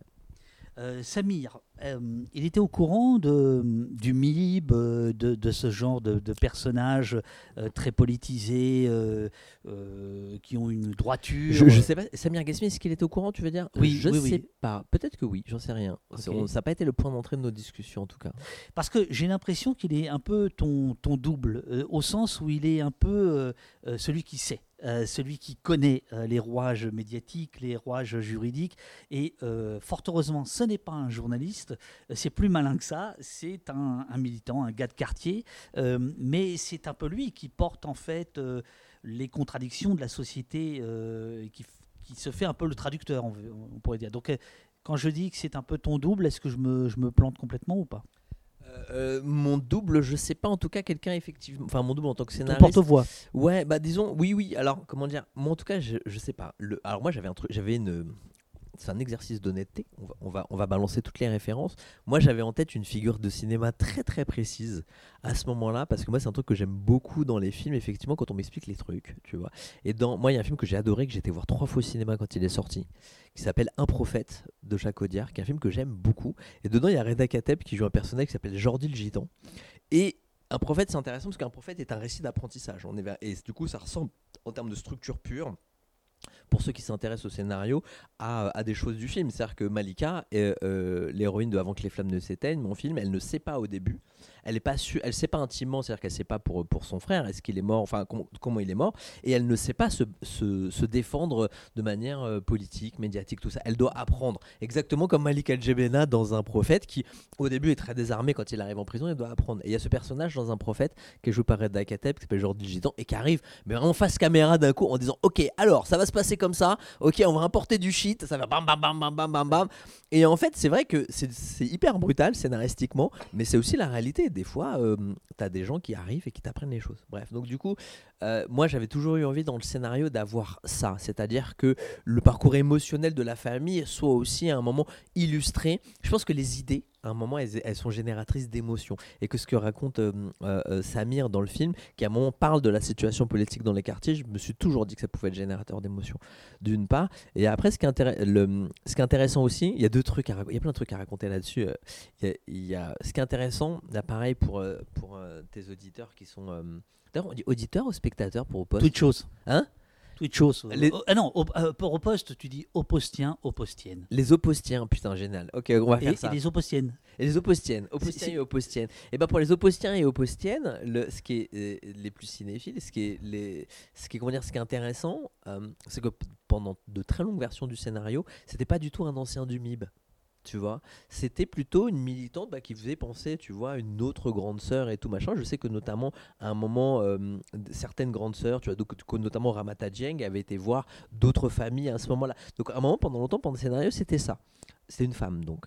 Ah oui, mais aujourd'hui, il y a des. Et ça fonctionnait il y a, pas. Il y, a, il y a le collectif Vivolé, il y a plusieurs collectifs. C'est ça. euh, qui, Mais qui- c'est là où la réalité n'écrit pas les scénarios. C'est que ça fonctionnait pas. Pendant deux ans et demi, ça ne fonctionnait pas. Que ce soit... En fait, c'est un personnage qui était lénifiant et pontifiant et qui était relou, tu vois, et qui du coup était. Et je sais plus qui dit que tout bon personnage de cinéma doit porter en soi un scandale. Et je me suis rappelé de, de, mecs qui sont des anciens du MIB que j'ai croisés au FUIQP, euh, euh, le Front Uni pour l'immigration et les quartiers populaires. Il y en avait un à Saint-Denis où- dont j'étais proche à un moment et j'ai vu ces anciens qui étaient des mecs un peu mythos, tu vois. Je dis pas qu'ils sont tous mythos, mais moi je me rappelle, je discutais avec un d'entre eux, un autre était en train de parler, un autre il me dit, tu vois, les mecs qui ont fait la marche des beurs et tout, tout ça, les gars, quand ils te racontent ça, mec, c'est, il me, je me rappelle l'expression, je l'ai mis dans le scénario et je l'ai retiré parce que ça fonctionnait pas. Et quand les mecs te parlent, c'est Ivanoé, quoi. Tu vois, tu vois c'est, et du coup, et, et là, d'un seul coup, le scandale, il était là. Le mec est un authentique héros.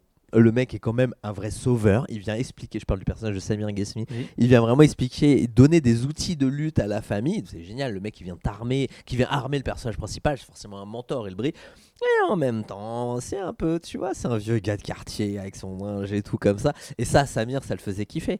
Et premier truc, et autre anecdote aussi que je voudrais te raconter. À un moment, euh, du coup, on va te spoiler tout le film. Allez Non, le non, non, non. Allez le voir quand même.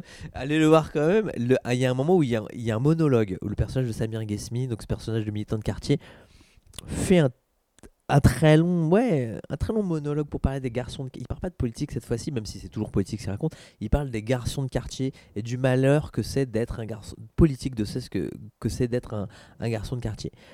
Et en fait, c'est là où il y a une connexion avec mon ancien travail de journaliste. En 2015, après les attentats, j'ai rencontré des militants politiques de quartier populaire, dont une, une militante de Saint-Denis qui s'appelle Anan, et que je salue ici, euh, et qui m'a fait un long speech, un long monologue, et en rentrant chez moi, je l'ai intégralement déroché. Et je l'ai mis au- et, comme je savais que finalement j'allais rien, j'allais rien en faire, je n'ai pas écrit, j'ai jamais écrit ce papier, tu vois, ça avait pas de, je l'ai pas trouvé le point d'entrée vraiment, mais ce monologue de Hanan, je l'ai déroché en me disant en 2015, comme quoi faire de, des films, c'est, de la stratégie euh, planificatrice. Je l'ai, je calé au fond de mon ordi et quand Samir est venu jouer, euh, euh, m'a fait l'honneur de de venir jouer Slim, le, le militant politique. Samir, le personnage appartenait, appa- apparaissait dans certaines scènes où il ne parlait pas trop. Et Samir Ghesmi étant Samir Ghesmi, il m'a dit Moi, je vais être là que quand je dis quelque chose. tu vois Je lui dis Ok, mais du coup, ça, je, me retrouvais avec un trou à un moment, à un moment où il était là. Et je dis Ok, mais là, ce soir-là, entre 23h et 1h du matin, j'ai ressorti le, monologue d'Anan, le speech d'Anan qu'elle m'avait fait sur les garçons, sur le malheur des garçons de quartier. On l'a relu, je l'ai rechangé, je l'ai réécrit à plusieurs reprises pour le mettre dans la bouche de Slim. Et c'est devenu, euh, voilà. Ce texte qui était un texte de journalisme, a voyagé pour devenir une espèce de truc poétique jusqu'à devenir une espèce d'improvisation de, de, de Samir Ghesmi. Et, et- et je suis hyper fier de ce moment-là, on m'en parle beaucoup. quoi. Est-ce que c'est pas le moment où, euh, par rapport à ce que tu disais au tout début, où le propos parfois prend trop le pas sur le, sur le, sur le souffle, est-ce que quand tu re-regardes le Il- film, il tu, critique. tu te dis pas, ah, il y a peut-être une ou deux répliques en trop Pas du tout. Moi, je vais même te dire. Quel vendeur. Oh, il est bon, il est bon, il est bon. Non, non, non, non, non, mais je vais même te dire, je vais être profondément honnête. euh, Moi, je pense que ce passage-là, tout, ce- enfin, tout le moment, en fait, il y a un moment au cœur du film qui est le moment où Malika apprend euh, euh, euh, à s'exprimer devant les médias, à s'exprimer politiquement. Moi, je pense que ce moment-là, il pourrait être plus long. Je le pense au fond de moi. Vraiment. Après, tout le monde n'est pas d'accord. Peut-être, j'en sais rien. En tout cas, qu'il y a un moment par ailleurs musical, qu'il y a un moment de, de... C'est un moment où en fait la parole politique est parfois un peu disjointe des images. C'est un truc qu'il y a chez euh, Pablo Larraine par exemple, dans Jackie. Lui il fait ça, c'est un événement historique. Il, le- alors je me compare pas parce que lui c'est très très expérimental et tout. Oui, Moi oui. j'adore ce film. Mais vraiment, euh, il y a De Peretti aussi qui fait ça à d'autres moments. C'est aussi très expérimental. Donc je- et mais j'adore aussi euh, Enquête sur un scandale d'État. Mais bah, en tout cas, l'événement politique est cassé en mille par la mise en scène. Il y a la parole là-bas, il y a les images là-bas, il y a de la musique au milieu. Tu vois, Euh, euh, et moi, il y a un truc que, que je trouve très beau, où d'un seul coup, la parole, donc tu as la parole du procureur et la parole de Malika devient une espèce d'incantation, tu vois, mais une incantation de pouvoir. Toujours ce truc de nommer les choses, dire Karim est mort, alors que toutes les institutions disent Ah non, il a fait une crise d'épilepsie, tu vois. Ça, c'est. Moi, il y a un truc à cet endroit-là. Ça, c'était l'autre extrême, mais on va pas le mettre parce que. Pour, je l'ai tué. Non, tu l'as pas tué, mais, pour donner envie aux gens qui nous écoutent de, et qui, et qui balancent des, des, questions que je vais reprendre dans quelques instants. Mais oui, les questions des, des Twitchos, aux postiens, aux postiennes. Je, je, je, je, voudrais donc aussi signaler qu'aujourd'hui, dans le cinéma, il y a un truc qui est étrange, c'est les press kits, hein, c'est-à-dire c'est les, les, les, brochures euh, euh, prémâchées pour les, pour les journalistes où il y a euh, les interviews euh, du réalisateur, des actrices, des acteurs, etc. bon, souvent ça n'a aucun intérêt, mais là j'ai pris une phrase, c'est une interview. De, ah, ça avait de l'intérêt quand même. Bah voilà, voilà, voilà. De Finally.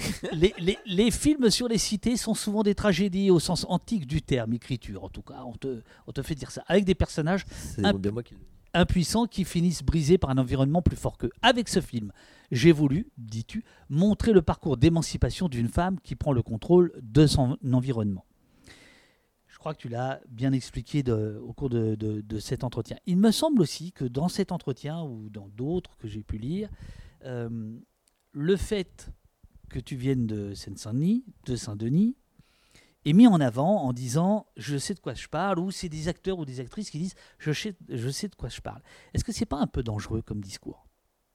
C'est hyper intéressant ce que tu dis. Euh, euh, alors dangereux pour moi, non. Mais pour toi, non. Pour moi, non, mais ça témoigne d'un truc qui est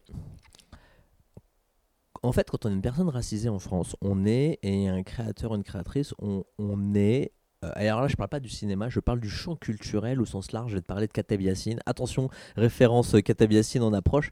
Euh, mais très vraiment, Kateb Yassine, quand on le, quand on, il y a un moment où on le célèbre, il y a un très bon livre de Kautar Archi, qui est la sociologue et qui joue la maman dans le film au début, qui s'appelle Je n'ai qu'une langue et c'est pas la mienne, qui parle des parcours de reconnaissance des écrivains algériens francophones. Bon, et en fait, elle dit que quand même, Yassine immense écrivain euh, euh, francophone que j'ai étudié en plus dans cette faculté euh, ici, tu vois, Kateb, à, à Sancier, dans les murs dans lesquels nous sommes. lui, quand, on lui, quand il arrive, quand il est célébré par la sphère culturelle française, on lui demande de témoigner de ça. On lui demande pas son avis sur le monde. Ça, on autorise les blancs à parler de l'avis sur le monde. Nous, on est quand même un peu, on a une injonction à témoigner de notre vie. Tu vois ce que je veux dire? À être là, issu d'un, tu vois, à être issu d'un, d'un, milieu donné et à raconter ça. C'est le régime du témoignage, tu vois, qui est quand même, alors du coup, qui est très bien. Moi, je, enfin, tu vois, par exemple, Ken Lo, je pense que c'est aussi quelqu'un qui témoigne beaucoup. Donc c'est formidable. Mais à un moment, on voit bien que tout le monde n'a pas tout à fait la même liberté d'expression, tu vois. Euh, euh, pour le dire un peu bêtement et sèchement, un, bourgeois de Paris a tout à fait le droit de parler de comment dire de la banlieue. Moi, est-ce qu'en tant que banlieue, que qui suis de la banlieue, alors que je suis sur Paris de, moi j'ai fait une hypocagne ici, je, je ah, ouais. ah, bah oui oui oui, moi j'ai fait des études, tu sais, je ferai mon autocritique là-dessus aussi au postien au postienne. Tu et, tu vois, oui oui oui, je n'étais pas euh, euh, dans la street, tu vois. Non non, j'ai fait j'ai je fais des études, j'ai fait l'école de journalisme de Lille. Bref, j'ai fréquenté des milieux bourgeois peut-être je pourrais avoir envie de faire un film euh, là-dessus et j'aimerais qu'on m'y, qu'on tu vois, sur la bourgeoisie euh, euh, parisienne. en tout cas, j'ai des projets là-dessus aussi. Ça me semble. voilà, Spike Lee, il a fait ça. Qui, et il a, il a pas fait tant de films que ça quand on regarde bien sur la street, sur le, comment dire, sur le, le les noirs américains du ghetto. Il en a fait évidemment. T'as Clocker, c'est tout. T'as Do the Right Thing, mais pas que. Il a beaucoup travaillé sur les noirs en bourgeoisie. Il y a l'incroyable Jungle Fever. Il y en a plein. Moi, je trouve ça. Et moi, en tout cas, je, je sais aussi, euh, qui sont aussi des endroits où plus tu es proche du plafond de verre, plus tu subis le racisme. Les films de Spike Lee à cet endroit-là, ils sont super intéressants. excuse-moi, je dérive. Non, non, mais c'est très bien. Mais tu vois, je, je te dis ça parce que. Euh, euh, c'est un discours qu'on entend souvent dans les films de banlieue et la, distinction se fait, se fait souvent là en disant bah, lui il sait de quoi il parlait. Et ça me rappelle un truc. Mais tu l'as tant vu que ça pour nous vraiment ou pas? Ouais, ouais. Ouais, ça commence, ouais, ça commence Oui, oui, bien sûr, bien sûr. C'est les journalistes aussi qui, qui, le mettent en début d'interview. Bien sûr. Bien sûr. Midi 93, Saint-Denis et tout. Quel quartier de Saint-Denis? Parce que moi, j'ai habité Carrefour Playel. Ah, j'ai habité d'abord devant le lycée Paul-Éluard, pour ceux qui savent. Ah, oui. Il y a une cité devant le lycée Paul-Éluard, tu vois. Et ensuite, euh, avenue Romain Roland, juste à la frontière avec euh, Stein. Voilà. Non, je te dis ça parce que dans les années 80, euh, euh, il y avait un, slogan euh, contre le FN qui disait la France aux Français, et on disait la Bourgogne aux escargots. Tu vois, c'était une façon de dire de quoi vous racontez. oui, et ça paraît très désuet aujourd'hui ce genre de slogan, mais c'était assez fort. Et, et voilà, et, je, trouve que c'est pas je, je, trouve c'est un argument, on va dire, parmi d'autres, mais quand il est mis vraiment en avant, je trouve qu'en fait, il, il, joue plutôt perdant. Voilà. Parce que pour toi, c'est limitant créativement, c'est ça que tu veux dire ça. Oui, pour toi, c'est bah oui. Et puis surtout, c'est très dépolitisant. C'est très dépolitisant. C'est très dépolitisant. Et puis ça empêche... Chacun dans sa petite case, chacun pour témoigner de soi. Ah, ça empêche les ponts. Tu vois ce que je veux dire? Bien sûr. Et puis ça empêche euh, une vision globale euh, euh, et, et d'unité c'est la construction du collectif. Moi je, moi, je crois énormément à ça, hein, tu vois. C'est-à-dire que c'est aussi les logiques de reconnaissance uniquement de, de soi et euh, euh, ah, c'est perturbant quand tu regardes les Je suis désolé. non, non, mais c'est génial. En même temps, je découvre ce format, c'est trop bien. Il y a pas de problème. Les, questions sont là. Tu je suis complètement. Je vais pas paraphraser ce que tu dis parce que tu l'as très bien dit. Euh, c'est. Alors passons, passons aux questions. Allez, vas-y, vas-y, file, file. Oui, oui. je sens la commissaire politique qui recharge sa cigarette électronique. C'est signe que il faut bientôt se. Se fait yesh. Un petit peu. Alors elle est venue, elle est venue. Alors attendez, attendez, il faut que je vous montre ça. Elle est venue avec des places de cinéma que je vous ferai gagner après quand ah. notre invité sera parti, puisque euh, j'aurai le bonheur de, euh, de venir euh, vendredi soir au 3 Luxembourg à Paris. Trop bien. Hein, c'est ça. Hein. Mais bien sûr, et j'y serai aussi, David. Et voilà, et on fera un débat ensemble. Et il y a 40 places. Non, c'est pas ça? 4 places à gagner euh, tout à l'heure euh, pour, euh, pour les opposiennes, pour les opposiens. Voilà, pour ceux qui seront sur Paris. alors, je, te prends les questions ou les remarques au débeauté. Il y a Pix et tout qui dit oh, c'est bon, la bourgeoisie est assez représentée comme ça au cinéma. Ah je vois ce qu'il veut dire. Je vois très bien ce qu'il veut dire. Le, le comment dire le, le, moi, ce que je voulais dire pour moi, enfin, alors là, on parle de, de projets à venir et tout, mais c'est, euh, quand c'est, enfin, quand c'est problématisé, y enfin, narrativement, politiquement, moi, je pense qu'il y a encore des choses à raconter, quoi. Et là, pour le coup, je parlais précisément de, dans, par exemple, dans Jungle Fever, Wesley Snipes, joue un personnage de noir américain qui fait partie d'un cabinet d'architecture dont il est avec euh, qui est dirigé par deux personnes blanches et euh, son, son, rêve est d'en devenir associé. C'est un gars qui il vit à Brooklyn, mais dans le beau quartier de Brooklyn. Bon, on est à la fin des années 90, Brooklyn qui envoie de gentrification et tout. Mais il y aurait énormément de choses à raconter ça. On est sur, sur ces parcours-là, tu vois. Le, le, moi, je trouvais ça très intéressant. Tu vois, on est aussi à un moment en 2023 où euh, des Arabes et des Noirs arrivent à des, à des, à des, à des fonctions, tu vois. Euh, on connaît des parcours d'embourgeoisement, tu vois, les que je trouverais intéressant de, de raconter à cet endroit-là. Encore une fois, parce que euh, les enfin, plus tu te rapproches du plafond de verre, plus tu subis de la violence quand même.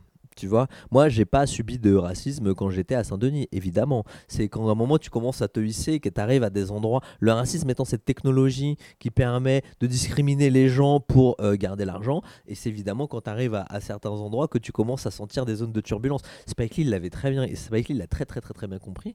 Et donc, du coup, ouais, il reste pas euh, collé à la mythologie du pavé tout le temps. Quoi. Huit fois que je cite Spike Lee, je vais arrêter Le souci de Spike Lee, c'est qu'il a quand même fait énormément de pubs pour Nike et tout ça. Enfin, il y a quand même un truc. Euh, bon. Euh, Citadelle, je te construirai, qui est un peu notre Ivanové, si tu veux. Hein. Citadelle, je te construirai, nous dit le plan Bordeaux enterré par Macron a été une trahison politique des banlieues, je pense. Euh, elle, elle, réagit là à ce que tu disais euh, sur il euh, n'y a, y a pas eu de trahison dans les, pour les quartiers, donc il n'y a pas de raison de, de, de, s'en prendre à ça. Il y a eu des trahisons en réalité. oui, oui, oui, bien Tout n'est que trahison, non? Non, mais tu, tu, tu vois, tu vois je pense que tu étais d'accord avec ce que je disais tout à l'heure. Moi, je parlais des destins de, des, des personnes issues de, de l'histoire coloniale et qui n'ont pas bénéficié du compromis historique à un moment entre euh, la bourgeoisie et la classe ouvrière, qui quelque chose qui a existé. Quoi. Voilà. Et par ailleurs, quant à la question du, du plan Borloo et tout, tout ça, je ne suis pas expert de la question. Et donc, du coup, je, je ne je remets pas du tout ça en cause, je n'en doute pas. Et oui, effectivement, des coups pendables, des trahisons et euh, des renonciations politiques euh, dans les territoires perdus perdu de la République, oui, il y en a eu euh, moult. Et là, je quand, suis complètement d'accord avec tu ça. vois les, les, décisions qui ont été prises en septembre-octobre euh, suite aux révoltes de, de, juillet 2023 et la mort de Naël, euh, où tu vois qu'il n'y a que, que, le volet sécuritaire, que même la ministre, la sous-ministre de la ville maintenant est, est, est chaperonnée par le ministère de l'Intérieur, ce qui est une première, parce que ça en dit quand même très très long sur, euh, sur beaucoup de choses. Mais bon. Euh, Pimico euh, te demande que penses-tu des films de Jordan Peele et euh, d'Ari Aster, de leur traitement du racisme dans leurs films? Euh, Alors, Ari Aster, qui est celui qui a fait Hérédité, mais je vois pas en quoi il y a du il y a le traitement du racisme chez Harry Aster. Alors peut-être après j'ai pas je crois j'ai vu Midsommar aussi, mais du coup je vois pas non j'espère pas dire de bêtises, mais du coup je vois pas du tout le rapport avec la question du racisme qu'il y a peut-être à d'autres endroits, d'autres films que j'ai pas vus. Euh, alors Jordan Peele, oh, c'est incroyable Jordan Peele. Moi j'ai vu euh, euh, comment dire Get Out dans une salle de cinéma. Donc la moitié de la salle de cinéma, faut quand même voir que nous les Arabes et les Noirs de France, on est des crevards dans la représentation. C'est-à-dire que quand il y a des films qui parlent de nous, on y fonce vraiment tellement on est en souffrance et je dis ça, moi je suis issu de couple mixte, mais quand même, je, m'appelle Mehdi Fikri. Je waouh quand, du coup, j'étais dans la salle avec énormément de personnes noires, et quand cette histoire est racontée, j'ai ressenti la, la, jubilation profonde d'un cinéaste qui, quand même, outre le fait de faire un film de cinéma qui s'adresse à tout le monde et qui peut faire kiffer tout le monde, nous adresser quand même des petits clins d'œil à nous quoi. Ce truc génial. Et tu vois quand je te dis de pas avoir que des personnages qui sont dans la survie sociale tu vois il est très bourgeois le personnage de Get Out. Il est photographe et tout. Il va en famille tu vois. Et ça on l'a tous vécu de se retrouver dans la famille de ta petite copine blanche très bourgeoise avec le père qui a envie de faire un statement de gauche.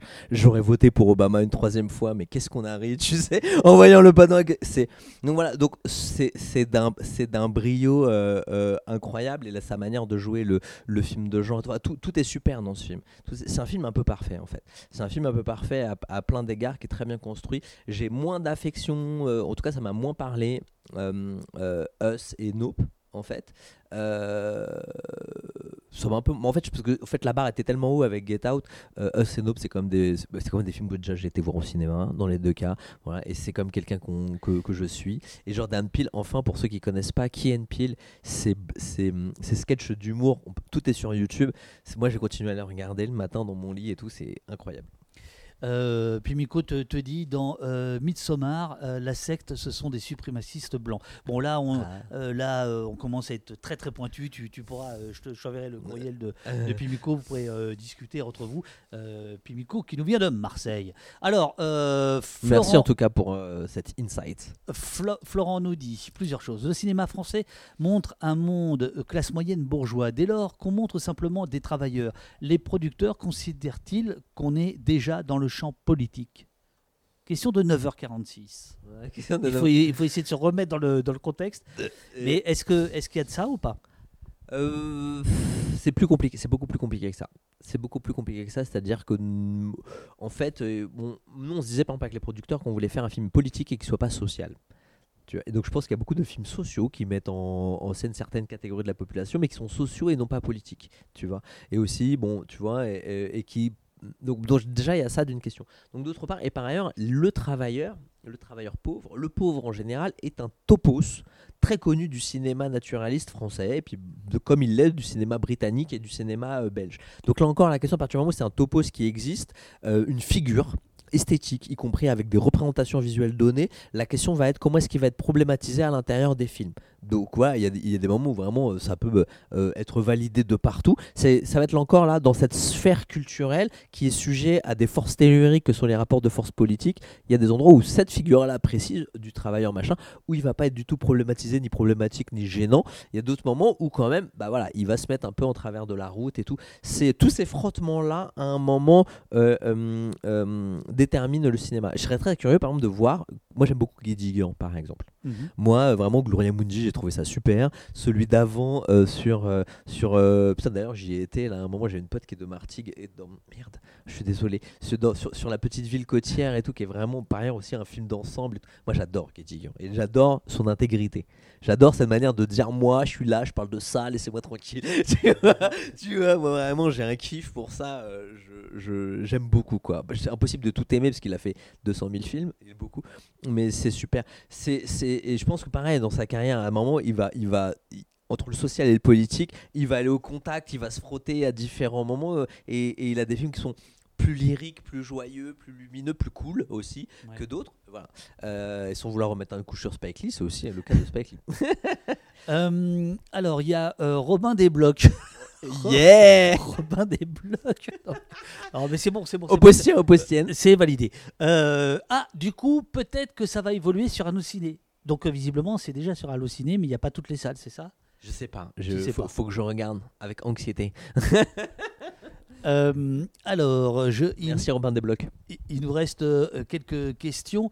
Euh, le problématique de la tragédie grecque, c'est que les personnages peuvent, ne peuvent rien faire pour l'empêcher. Est-ce aussi le cas dans la réalité? Bah, alors non, justement, c'est pas moi. Je crois précisément que c'est pas le cas dans la réalité.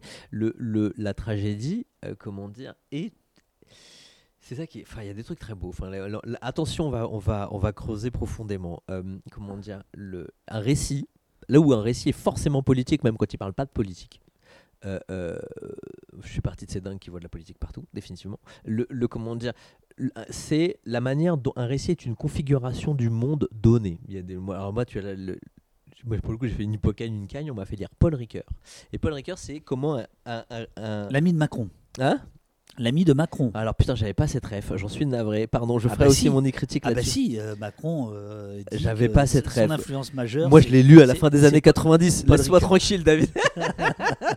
Laisse-moi parler de ces Donc trucs c'est un de film euh, macroniste. en de, fait, de ce truc de narratologie. Non, il raconte que non, il raconte que euh, un récit est, est- est, en tant que mise en perspective du monde, en fait, à un moment donné, raconte quelque chose. Donc du coup, c'est-à-dire qu'un regard de tragédie, à un moment, c'est aussi renvoyer quelque chose de très le, pour raconter quelque chose d'une détresse. Et il y a des tragédies très belles, mais par exemple dans Bérénice de Racine. Ah, Bérénice, Wallah, elle peut rien faire. elle est ken, Bérénice. Elle est ken depuis avant le début de l'histoire. Elle est faite. Tu vois, c'est le monde, du coup, la société, la société dirigée par des dieux, tu vois, qui euh, qu'on pourrait aujourd'hui considérer comme étant les forces du capitalisme et du marché qui vont broyer le personnage. Donc il y a des parcours de tragédie, de gens qui se font broyer et tout. Et là où le drame très différent montre comment le personnage lui à un moment est capable d'agir.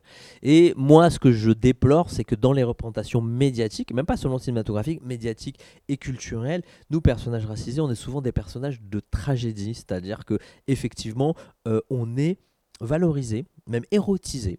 Je vais jusque là, dans notre impuissance totale, dans notre incapacité à agir, dans notre, dans le fait comme ça, on est des bouchons qui sont portés sur les flux de la société, tout comme ça, et qui, et d'ailleurs, ça a une fonction quand même, ça a une fonction euh, esthétique. Ça permet au public de se connecter à cette angoisse, à cette angoisse existentielle qu'on vit tous en des temps de, va, de dégradation politique, euh, de dérèglement climatique et tout. Voilà. Donc c'est très bien. euh, moi, en tout cas, moi, dans ces films-là, par ailleurs, ou dans ces œuvres-là, euh, même littéraires et tout, moi, il y a des trucs qui me bouleversent, qui sont des trucs de grande qualité. Mais je me suis dit, bon, faire un personnage qui soit une meuf de 30 ans On qui te agit. suggère, Baconnet te suggère Athéna. Que je n'ai pas vu. Je Arrête, je te, je te jure que je Bien pas sûr vu. que tu l'as vu, mais t'oses pas dire la vérité. Mais non, putain Bah, bien colonel, sûr. colonel Franza, Non, colonel pas- David Dufresne est un forceur. Je jure sur la tête de ma famille que je ne l'ai pas vu. Je te jure, je l'ai pas vu. Alors pour te rattraper, il y a justement, Je le il y a jure. justement une question. Je le jure. Euh, ouais bon, euh, garde ça pour le juge. Euh, euh, Florent Calvez. On est vraiment au poste. Justement, Florent Calvez va te sauver peut-être. À nouveau, à nouveau lui. Est-ce que tu Sauvez-moi de Dufresne, mon Dieu. Est-ce que tu fais le ce genre de cinéma que tu regardes? Ce n'est pas péjoratif, c'est affaire de compétences et de circonstances. Lui, dit-il, personnellement, je ne fais pas la BD que je lis et pas mal de mes potes, idem. Donc tu peux très bien ne pas avoir vu un film de banlieue comme Athéna si tu veux t'éviter de regarder des choses. Voilà. Euh, Quel forceur je te donne une... Mais je ne te crois pas. Quel- Eh ben, je te jure. Euh, Comment ne pas avoir vu ce- cet, Athé- indu- Athé- cet accident industriel Athéna, et il est sorti, moral Enfin, il est quand même sorti en... des Non, mots. mais je vais être hyper honnête. Athéna, il est sorti en octobre 2022. Il est sorti un mois avant que moi je tourne. Je suis en prépa. Ah oui, d'accord. C'est mon premier long métrage. Tu crois que je vais me... Tu vois, la terre entière en parle. Tu crois que moi tu vraiment... te dis, putain, le mec, Bah il fait un plan euh, séquence de 20 minutes, j'ai pas envie de voir ça tout de suite. Parce que j'ai. Bah, non, mais très, très sérieux. Et je pense que je, on- je- de nombreux réals auraient fait pareil. euh, tu vois, le truc, il est. Ça, Ah, ça- ok, ok, ok. Non, mais je te jure, je suis sincère. Quel forceur Je crois pas. Il croit quoi, lui? Mais ouais. Et euh, ah, du coup, la question, excuse-moi. La question, c'est est-ce que tu euh, regardes des films euh, Ah, c'est euh, hyper intéressant. Non, moi j'aime trop les films pour ne regarder uniquement les films, euh, le type de film que je fais, sachant plutôt que je n'ai fait qu'un film, tu vois. Donc, euh, comment dire, non, non, non, tu vois, je, je, je, non, non, moi j'ai une cinéphilie qui est très large, qui est très diverse, qui est très. Alors, euh, ouais, ouais, vraiment, enfin, je, je, donc non, non, mais je, mais je regarde quand même le type de film que, que j'ai envie de faire. Moi, j'aime les, j'aime les films politiques, j'aime les films sociaux, tout ça, mais j'aime aussi les films de genre, tu vois. J'aime aussi. Tu vois, franchement, je, je sais pas, tu vois, je, je pourrais, je pourrais te citer plein de trucs différents. Je peux plonger. Moi, vu que je suis un vrai cinéphile, je peux, te- je peux te plonger dans des warp zones de cinéma américain, parfois peu recommandables politiquement, tu vois, que je vais regarder avec attention, tu vois. Bah, tu vois, Moi, j'ai regardé, moi, j'ai regardé le dernier Michael Bay, euh, tu vois, mais je rigole pas, tu vois. euh, Baconnet me reprend. Il dit qu'il ne suggère pas. Il dit que c'est exactement l'érotisation de la défaite pour lui, Athéna. Mais dont acte, euh, nous euh, verrons avec ton avocat. Par ailleurs, euh, j'aurais- je- en plus, eh, c'est un peu relou, les gars. C'est-à-dire que tu fais un film avec des Arabes et des Noirs et on te met dans le même sac, tu vois. Je veux dire, alors que pourquoi on me fait pas dialoguer avec 120 battements par minute? Pourquoi on me fait pas dialoguer? Tu vois, en plus, j'ai pas de problème, tu vois ce que je veux dire. Je fais que ça, de parler avec les, de, de parler du film de banlieue et tout. J'assume à 2000%. Mais putain, t'as l'impression que quand tu fais un film de quartier ou un film avec des rebeux et des renois, on a un petit strapontin comme ça là, hop, et on est 8 dessus. Et alors, qu'est-ce que tu penses de ton voisin et tout? Mais laissez-nous tranquille. Et, et vraiment, moi, je te parlais d'un prophète à dessin. Je te parle de 120 battements par minute, qui est un film d'apprentissage politique aussi. Moi, j'ai parlé de En guerre de Brézé aussi, parce qu'il était au même moment, c'est et qui prend un événement pour- avec des personnages fictionnels et tout. Non, David, putain, merde, on n'est pas, euh, enfin, tu vois, on n'est pas que trois, tu sais. Alors, ça se passe comment dans le ghetto des films de banlieue? Vous vous entendez bien, les gars, entre vous ou pas? Hein Paf, il est fort, il a retourné l'accusation, nous dit le fameux Robin des Blocs. Ah, ah, merci, Romain Voilà, non, mais en plus, tu vois ce que je veux dire. Bien sûr, mais, mais tu sais très bien. Alors que- vous êtes comment vous les tu journalistes, bien- les journalistes radicaux? Est-ce que vous vous aimez entre vous ou pas? Non, vous aimez pas, je suis sûr. Est-ce que Je- t'aimes bien ce que font les autres ou pas? Tu sais très bien que je t'emmerde aussi tu sais, tu, sais, tu sais très bien que pour rendre le meilleur de l'autre en interview, il faut le titiller. Mais non, mais t'as raison, t'as raison. En plus, un, c'est un vrai format, donc allons-y, je suis, je réponds. Non, là c'est terminé. Euh, tous les films sont politiques. Euh, non, non, non, non, non, nous dit. Ah, et en plus, eh, regardez, il regarde, il regarde sa montre. Dernière, Non. ultime, non, tout va bien, tout va bien. Ultime question. Alors fais-moi penser comme t'es réel à faire une photo de toi pour la vignette. J'ai écrit en gros photo Bien invité sûr. parce que j'oublie toujours. Euh, pour, pour terminer, c'était un plaisir de te recevoir. J'aurais voulu parler, mais on en parlera vendredi au 3 Luxembourg pour ceux qui sont à Paris. Euh, euh, à 20h30, il y a une séance et on fera euh, une, un débat après. J'aimerais, j'aurais voulu aussi qu'on parle de, du rôle de l'avocat dans, le, dans, le, dans le film, mais gardons la surprise pour les gens qui Oui, vont voir le film. oui, oui, Ouais. On va pas tout épuiser, c'est long. Voilà. Qu'est-ce qu'on a fait pendant euh, 1h24 euh, au poste? On a parlé de Avant que les flammes ne s'éteignent, qui est un film qui sort dans deux jours, qui sort mercredi. Et, euh, et voilà, moi je suis très content d'avoir été là, David, pour en parler aux oppostiens et aux oppostiennes. Et, euh, et voilà, je peux que vous encourager à, aller voir euh, ce film, parce que c'est aussi un film qui, comment dire, en ces périodes de fond de l'air apocalyptique et dépressif, et, où par ailleurs, on, voilà, on est un peu tous ramenés à notre impuissance politique. voilà, j'ai vraiment, on a vraiment voulu faire avec toute l'équipe faire un film qui montre que dans toutes les crises, même les plus noires et les plus profondes, il y a des parcours d'émancipation qui sont possibles. Il y a des solutions qui sont possibles. Il y a de la lumière qui est possible. C'est vraiment quelque chose auquel on croit profondément. Et euh, on- moi, ça fait un, un mois et demi que j'accompagne ce film en avant-première dans toute la France. Et moi, j'avais une peur, tu sais. C'est qu'on me dise, ah, je suis plombé et tout, tu vois. Et en fait, ah, parce que c'est quand même une histoire qui commence avec la mort d'un gamin, quoi, tu vois. Et en fait, non, on me dit pas ça, tu vois. On me, on, me dit pas ça. Cette lueur d'espoir, euh, voilà, on a réussi à la transmettre. Et pour le reste, bah, je serais très curieux de lire euh, votre avis euh, sur les réseaux. voilà, donc merci à toi, David, et merci aux oppostiens et aux oppostiennes pour leurs questions. Merci beaucoup. Merci pour le film, nous dit Medbel. Euh, merci, ça me donne envie de le voir, nous dit Pimico, qui est donc à Marseille. Euh, Robin Desblocs, toujours lui. Merci, c'était cool, ça donne envie euh, d'aller le voir. Euh, on a besoin d'espoir ces temps-ci. Et puis là, après, je pense qu'il va y avoir d'autres. Il faut prendre encore quelques petites secondes, le temps du, décalage. Merci à vous, monsieur, te dit Roland.